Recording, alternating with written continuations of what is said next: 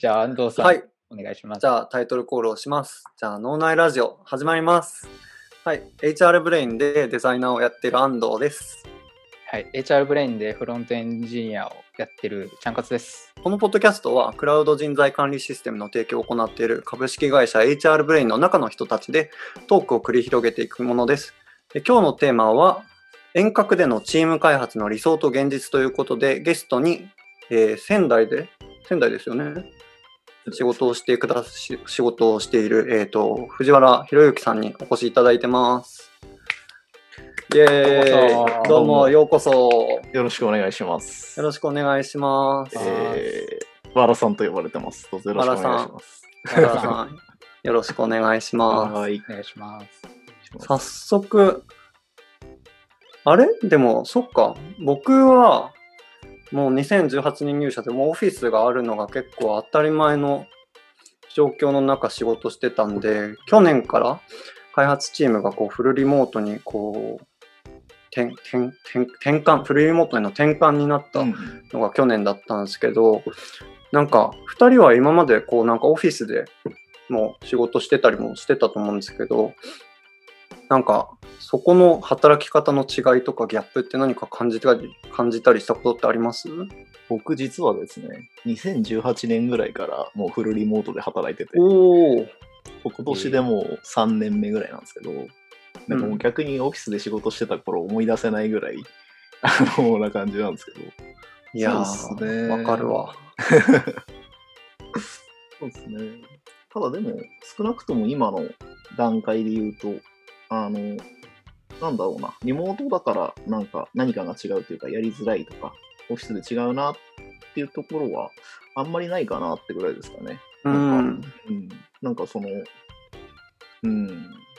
むしろなんか個人的にはメリットの方が大きいかなと思ってて。確かに確かにそうっすよねなんかなかなかなんか僕もこういざリモートになってみてでリモートに慣れちゃってこの間こう久しぶりに出社した時あまりにも出社がリモートの人たちのコミュニケーションも難しいし出社してる人とコミュニケーションもなんか難しいしっていうのでこれもう全員リモートになればただ解決するやんっていう まあ思ってなかなかこう組織的にも結構順応してきたんだなっていうのはその時に感じましたね。ちゃんかつさんはちなみにどうですか？今リモートで働いててなんか入社のタイミングが、まあ、もう2人はずっとなんか遠隔だしもうリモートが前提になってたと思うんですけど、ん。なんかギャップとかありました？僕は福岡に今住んでまして、で、うん。福岡がフルリモートで働いてるんですけど、前職、福岡の会社だったんですけど、うんうん。前職の時からもうリモートワークやってて、うん。フルリモそうなんですね。ートワーク、完全にこのたなんか向こう2週間ぐらいはフルリモートでその先はまだ未定だけど、なんかそういう風なずるずるずるずるとずーっとフルリモートワークが続いて。でその流れで転職してで HR ブレインでフルリモートワークで働いてるんですけど。うん。なんだろう。もう前職でもうフルリモートワークはどういうものなのかっていうのは分かってたから、HR ブレイン入って特にこれがギャップとかは特にないです。えー、じゃあ2人とも本当違和感なくフルリモートにこう、うんで働いてるみたいな感じなんですね。なんかうちって結なんか Discord 使ってるじゃないですか。これどのぐらい言っていいかわかんないんですけど、なんか僕は結構 Discord がなかったらフルリモート全然成り立たなかったなってやっぱ感じるんですけど、なんか他のツールとかあったりしました？なんか前回とか。僕、あれですね、その前までやってた現場だと Discord 使ってなかったんですよ。うん。えーと何使ってたかって基本的にはその必要な時にあれですねミート。でその話す、つないで話す。とか。なんかそうですね。常時接続でいつでもあのつないで話すって感じじゃなかったんでなんか意外とそういうビデオ通話、Zoom とかミートなりがあれば全然リモフルリモートでも、あのーやっていけるなっていうのは経験としてありますね。うん、そうだったんですね。でもなんか、うんあれっすね。僕、そこなんかやりやすい、やりにくいところが結構、なんていうか、分かれそうだなって思って、なんかこう、常結構常時接続がなかったら、うんうんこう、常に ミーティングを、今もまあ僕半分ぐらいになってるんですけど、ミートのミーティングを点々とつないでいくみたいな形で、になってて、常時接続でこうみんながいる場所に行けば喋れるし、話してる人聞けるしっていうのがすごく僕はやりやすいなと思ってて、なんか逆にこう、そうじゃなかったらやりづらかっただろうなと感じることが多いんですよね。それはちなみに、やっぱ思いますよね。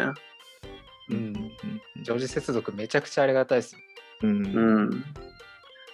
ちゃんかつさん、福岡でその前職でフルリモートやってた時も常時接続でした？これがですねえっと使ってるツール的に今の HR ブレインと変わらなくてうん。 Slack 基本 Slack いてで Discord もあってとかなったんですけどうんその前職はDiscord を取り入れてなんか気軽に話せる場として Discord にい行った方がコミュニケーションしやすいよみたいな。別に常時接続は必須じゃないけどみたいな。ああ、なってたんでむしろディス HR ブレインの方がせ制度的に設備的に結構前よりいい感じだったからウキウキとしながら、めっちゃいいっすね。うん確かに。めっちゃいいやんと思いまししたた。確かにいや、本当そうっすよね。なんか、さっきなんかアイスブレイクで話したような、なんか、人が 単体でいるところに突撃していって、ちょっとなんか雑談するなんて、多分常時接続じゃなかったらできないっすよね。なんかミートでわざわざなんかわらさんに、すいません、この時間30分映画の話させてくださいなんて、絶対言えないからなってめっちゃ思います。ですね。確かにな。うん。なんか確かに、あの結構その HR ブレインだと割とその、なんて言うんだろうな。あのコミュニケーション、会話で話すことを重視してるかなと思っていて、まあ、あのその朝会とか、あのーそうですね、普通にミーティングとかも結構その話して決めるっていう文化が多いと思うんですけど、うん。なんか割と今までいた現場だとテキストベースとか、あの必要なミーティング以外は比較的その自分で作業をするっていう時間が多かったので、まあ、なんかあんまりあれだったのかもしれないですね。常時接続のその良さというか、メリットみたいなのは、あんまりななかったかもしれないですね。常時接続じゃないことによる、なんだろう、メリットというか、そうですね、デメリットっていうんですか。あのうん。うんうん。結構一人で黙々と作業を進めることが多かったので、うん、なるほど。なんかちなみに今、なんかこう、ここがちょっとなんかつらみなんだよなとか、なんかやりにくいんだよなみたいなところとかって、なんか言いづらいこともあるかもしれないですけど、なんかあったりします？ああ、そうだな。なんかリモートだからこそみたいなことってあるんですかねなんか僕、最近本当に感じなくなったんですよね、そういうところ。はいはいはいはい。そうですね。結構でもその、あの、割とその、なんだろうな。難しいな。あの、雑談は、やっぱりその、一緒にオフィスで働いてた方がしやすいなと思うんですよ。うん。で、結構その働いてる時間帯とかによっても、その、結構僕とかはその11時とか夜とか普通に8時とかやってるんで、結構いる人、その時間まで働いてる人同士だと Discord とかで雑談とかもしやすいんですけど、うんなんかあの早めに上がっちゃう人とかだとあんまりこう話す機会がなかったりとかってのあるかなあって感じーですかね。うん。ちゃんかつさんはどうですか？なんか今、やりづらいのがフルリモートだからこそ、だからこそかどうかわかんないですけど、リモートでなんかちょっと、こういうところがやりづらいかもなって感じるところとかってなんかあります？あのないっす ですよね。ないんですよねこれがね本当そうっすよね。僕も同じ気持ちなんですよね。何が、うん一体な、などう、どう、どうしてフルリモートがうまくいかないと思わなか思っていたのかが、なんか謎な、謎な世界観で生きてたなってすごい思いますね。それはあれですか？フルリモートは最初はあんまりうまくいくイメージがなかったって感じなんですか？ううまくいく、なんか僕は本当になんかまあ2000、やっぱ2年半ぐらいずっとオフィスでやっぱ働いてたのもああるし、で、リモートみんななってからも、なんだかんだ言ってオフィス行ってっていう期間期間もある程度あったんで、うん。完全にフルリモートにしてデザインレビューとかがうまくいくかとかっていうのが正直分かんなかったんですよね、最初。で、ただ、いざ1ヶ月、2ヶ月ぐらい集中してリモートでやってみると、あれ？何が言えなかったんだっけ？っていううん風になっていって、結局今は 正直言って東、東京にいる必要も本当はないのではっていう風にあ 思ったりはしますね。なんか、そういうとこ、なんか、場所、地理的なところで何かこう、ちょっとな、なんか、わらさんはこの間なんか出社されたじゃないですか。はいはいはい。なんかメンバーになんか会いたいなとか、なんか、地理的なところでなんか感じたりするところってなんかあったりします？ああ、そうですね。比較的仙台は本当にもう東京行きやすいので、2時間とかで行けちゃうんで、そっか、新幹線だもんな。うんまあ、もちろん、ただなんか、結構その、なんだろう、かん東京の方同士だと、その、あれですよね、なんかまあ会いやすいというか、なんかあった時とか、うん。集まりやすいっていうのはあるので、そういうところ羨ましいなって思ったりはしますけど。あうんー、確かに。なんか、プロジェクトの打ち上げでご飯食べに行くとかうんいうのを見ると、ああ、いいなとは思います。やっぱそうっすよね。それちょっとありますよね。なんか、なんかそこがなんかちょっとし、ちょちょっとだけど、まあ、つらみってことじゃないけど、なんか地理的なところでそういうのはあるよなーっていうのはやっぱうん。思いますね。うんうんうんでもなんか年3ヶ月に1回かなんか半年に1回ぐらいでなんかみんなでなんかどっかで集まれるといいですよね、本当は。うん、そうですね。まあちょっと今状況がね、状況ですけどね。これが、確かに確かに、うんそうっすね。確かに確かに。まあ多少改善すれば、全然うん3ヶ月とか、それこそなんか月1くらいで行きたいなとは思ってる めっちゃいい。うん。ぜひ。いいですか？はい、どうぞ。そのさっきわらさんが出社されたっていうだったんですけど、はいはい。あのーそれで言うと辛いなっていうものが一つ思い浮かってはいはい。その、はいオフラインっていうかオフラインで集まる人たちがメインで、ちょっとだけオンラインの人がいるみたいな時があるとうん。オンラインの人がちょっと忘れ去られがちああ、うんそれは確かにそうっすね。そうですね。確かにあります、マイクとかね。うん。何なんかゴニョゴニョ言ってるけどオンオフラインの人たちは多分何言ってるか分かるけどオンライン聞こえねえってなうん。とかありました。確かに確かに。なんかそれはなんかオンラインの人がいるのであればオンラインでやるみたいなの方が本当はなんかいいんだろうなっていうのはその時なんかそのチャンネルちょっと見たんですけどうん。感じましたねやっぱオフラインの方がやっぱコミュニケーションというかもう対話がのスピードがやっぱうん。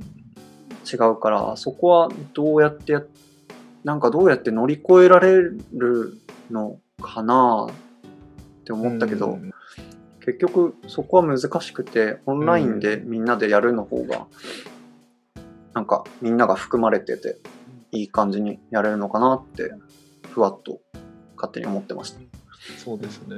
まあ、オンラインに、その、オンラインでやるんだったら、まあ、オンラインでうん統一するというか、のもいいと思いますし、あと、なんか僕感じたのは、オフラインとオンラインで、その、つないでやるんだったら、その、オフライン側の出社してる人もある程度人数とか絞った方が、多分やりやすいなと思ってて、この前結構、その、だいだいぶ人数いた、いましたよね、うん多分。そうねあの、オフラインが出社してた人が確かに20 20人ぐらいいたのかな。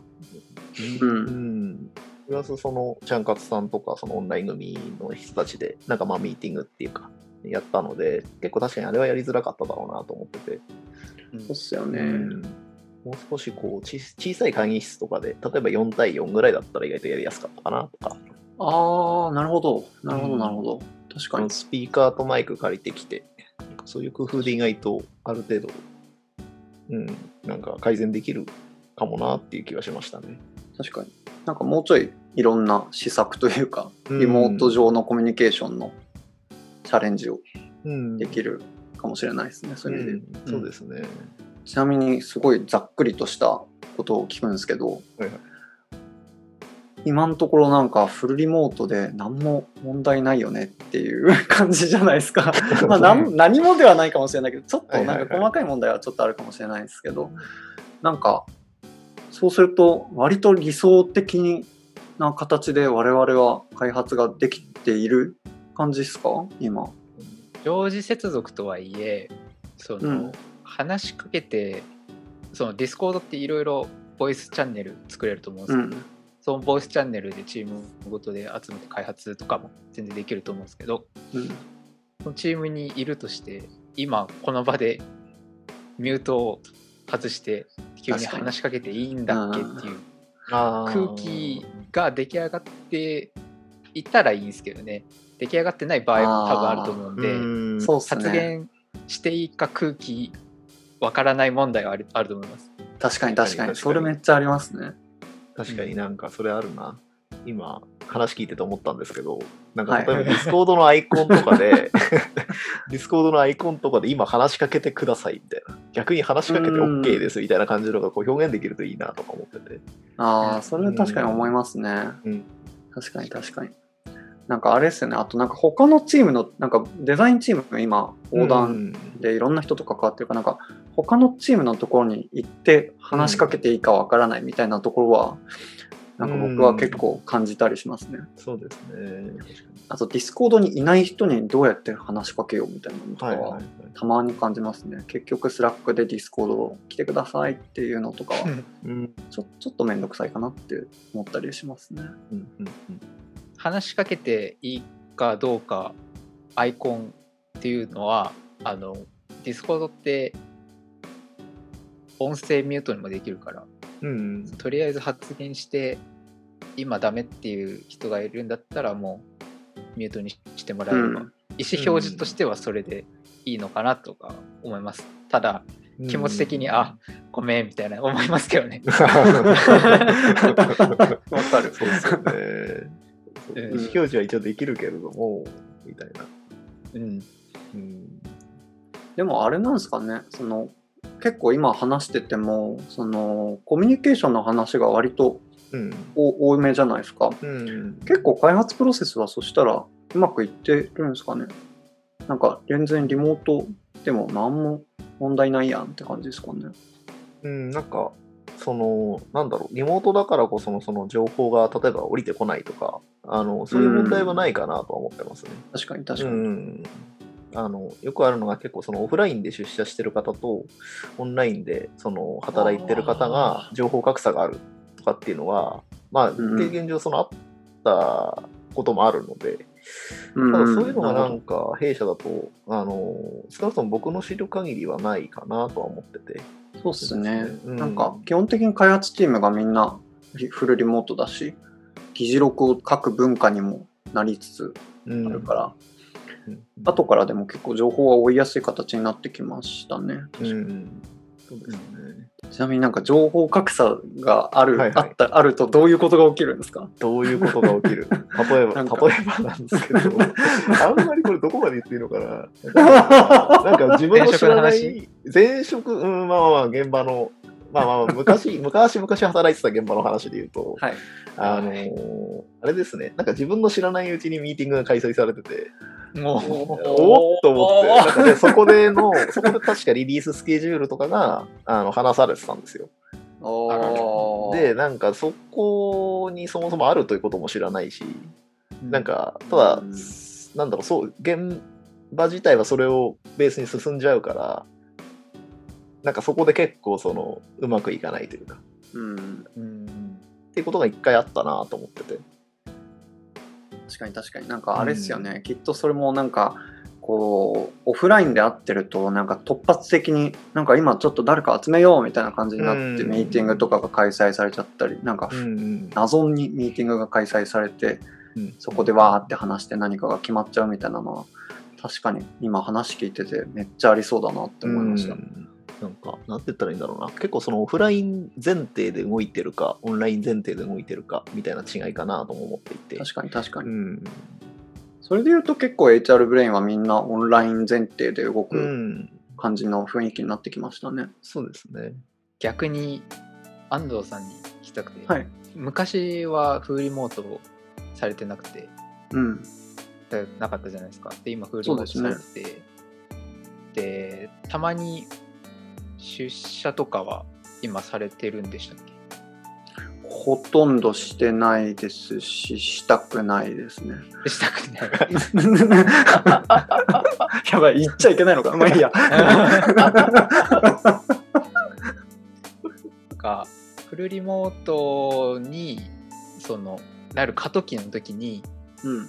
なんかやったことっていうか改善していったこととかあるえっとでも、めちゃくちゃテキストベースのコミュニケーションを充実させた方がいいなと思って、 Notion 入れたタイミングとかもまあ、それは本当偶然だったんですけど、でもそれとかめっちゃ良かったなって思ってて、なんか情報がやっぱ、どうやって情報を、会社内で話されている情報をどうやって取得するかっていう難易度が一番高いなって思ってたんで、それをどう整理するかみたいなのは割と気をつけてたかもしれないですね。あと、うん基本的にその喋りに行くっていうことができなくなるんでテキストベースでこうどんだけパッと見で伝えられるかみたいな。のとかはうん。あとはその仕様とか、まあ、なんかコミュニケーションするときにこう出社してたらなんかみんなに集まってもらって画面見てこここうなるんで想定なんだよねみたいな話である程度はなんかざっくりと決められるけどそうじゃないから、まあ、動画撮って動画撮る動画面録画してそれに対してこう声で説明していって Slack に上げるみたいなことをうん意識的にやった方がいいなっていうのは思ったりはしてましたね。なんかあれですかね、もしかしたらオンラインじゃなかったら、あの例えば動画を撮って、その Slack に上げるみたいなことって起きてない？そうっすね。あんます少ないですね。間違いなく少なかっただろうなと思いますね。ただ、ぶっちゃけ動画撮って Slack に載せてた方が分かりやすいっていうふうにも思ってますね、今は。あのー、時系列で情報を追えない人とかもいるし、うん。なんか、そのプロジェクトに関わってないメンバーがどうやって情報を追うのかみたいなところもあると思うんで、明らかにそのデジタル、どっか、どこかしらのデジタルスペースに、そういうプロジェクトに関する情報が乗っかっている状態を作るっていうのはめっちゃ大事だなって思って、そういう意味でも、実はフルリモートの方が情報共有のメリットがうんあったりするんじゃないかなって最近は思ってますね。うん。はい、ありがとうございます。いい感じの時間になってきているんですけども、最後にすごいラフな質問。なんか、リモート、リモート環境を気持ちよくするためのことって何かやってます？なんか話し尽くされてるものかもしれないんですけど。いい質問。チャンカスさんどうですか？え？なんだろうこのマイクとか あと椅子とかそんぐらいしかないです。けど気持ちいかに気持ちよく座れていかにその自分の声を相手に聞こえてもらえるのかっていうのはずっとクオリティを高めていった方がいいと思います。確かに確かに。そうっすよね。確かに。思いますね。椅子、そうですね。椅子、マイクは確かに重要ですね。うん。なんか相手の顔が見えないからこそなんかこうつこう伝わる声声の質声が相手にどういうふうに伝わってるかみたいなところは確かにフルリモートで気持ちよく働く上ではみんなが気持ちよくっていう意味でもすごい大事なことかもしれないですね。自分は、自分もマイク今使ってますけど、うん、そうですね。僕結構あれですね、プラスであのヘッドホンとか結構こだわってるかもしれないです。えー、そうなんですね。スピーカーから音出しちゃうと、結構その、羽打って、ああ確かになんかあ確かにの自分の声がその相手の、なんだろう、マイクから聞こえてきちゃうとかって、結わかる。構喋りづらい 時もあるなと思ってて、なんかヘッドホン使うと、あの基本的に羽織らないんで、うん。うん、そういう感じでちょっと気をつけてるというか、なんかありますよね。ミーティングしててうん、誰かの声が羽打ってるんだけど誰だか分からなくて伝えられなくて そのまま喋るみたいな。こととか割とあります。ね。ボイスでそのコミュニケーションを取る機会がめっちゃでかいじゃないですかリモートワークって。だから、うんそうですね。声に関して何か支障があるとめちゃくちゃストレスたまるなっていうのがうんあってうーん、こ確かに。声質が悪いとか羽打っててなんかキンキンするとか、うん。そこら辺は相手に気を使うっていう意味でもなんかいいものを揃えた方がいいなうん。うんリモートエチケット的な リモートエチケットリモートエチケット的な感じかもしれないですね。うん確かに。なんかニニュー、ニューノーマルとか言われているものかもしれないですね。うんそうですね、確かに。うん。先端を走ってるなっていう。いや、でも本当、なんか、めちゃくちゃ、僕はなんか、こういうふうに遠隔で働いてる人とこんなふうにコミュニケーションしながら働けるっていうことが、うん。なんか、僕が5年前ぐらいのキャリアで考えたら、全然こんなことできなかっただろうなっていう想像の世界の未来が今、その未来の世界を今生きてる感じがして、すごいなんか、すごい世界だなって思ってるし、なんかいい、なんかいい働き方が結構みんなできてるなって感じますね。そうですね。なんか、あんまりこう、離れて働いてる感じがしないなと思ってて。うん。確かうに。ん。確かに。そうっすよね。そうですね、ちゃんかつさんとか結構どう考えてるのか聞きたいんですけど、僕なんかその、あの家から出ると、あ、ここ仙台だったわっていうことをこうげ 気づくとか、あ、そういえばここ仙台だったわみたいな感じで、なんか、そのぐらいなんか、あの話してる人って基本的にと関東圏の人人じゃないですか、HR でうん言って。うん多いんで、うん、なんかまあそのぐらいこう距離がないなっていうのはありますね、へー僕の中だと。山本さんどうですか？それで言うとここを出てあ福岡だったなって思うことは一切ないです。多分今後もないです。ダメだったか。共感は、共感はしてもらえなかった。あなんか方言とかでよく伝わらないとかはもうなくてなんかうん、うん。僕っていうか福岡の人大体敬語になると多分標準語に近いと思うんでうん、なんかココミュニケーションって支障ないし何の話ですかこれは？無理やり無理やり話題を作ったもののいや、なんか同じ気持ちで働いてないのかなってちょっと確認でした、ただの。なんか出社した時もなんかわらさんに初めて会った感はなかったですね。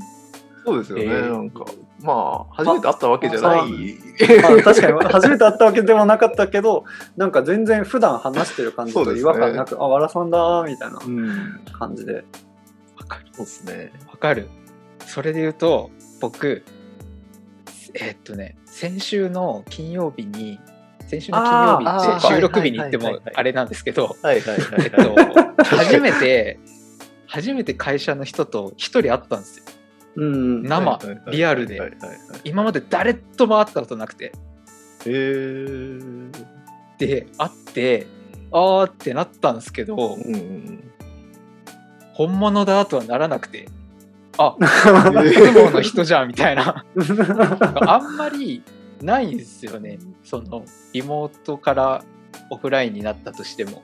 うん。だからそれぐらいなんかと溶けてっているというか境界線確がっかに確かに確かに。っていう気がしてます、シームレスなうん、感じになってますよね確かに。な。うん、なんか、会えると嬉しいなっていうのはただあります、僕はすごい。ありますあの、うん。境界線はないけど、あ、なんか、会えたっていうこと。会う会うことがなんか一つのこう、なんていうんですかね。あの、喜びになるというか。うんうんうん。それはなんかでかいメリットかもしれないですよね。すごい、めっちゃいい話。すごい今の話がいい話だったから、ここで閉じちゃおうかなと思う。これはちょっとカカットしないでいただきたいですね。はい。締めてくださいでもじゃあ、はいはい。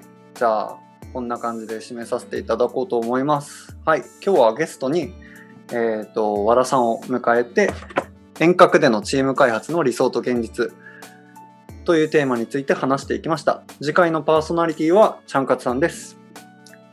じゃあ、今日は和田さん、ありがとうございました。ありがとうございました。ありがとうございましたじゃあねー。じゃあねー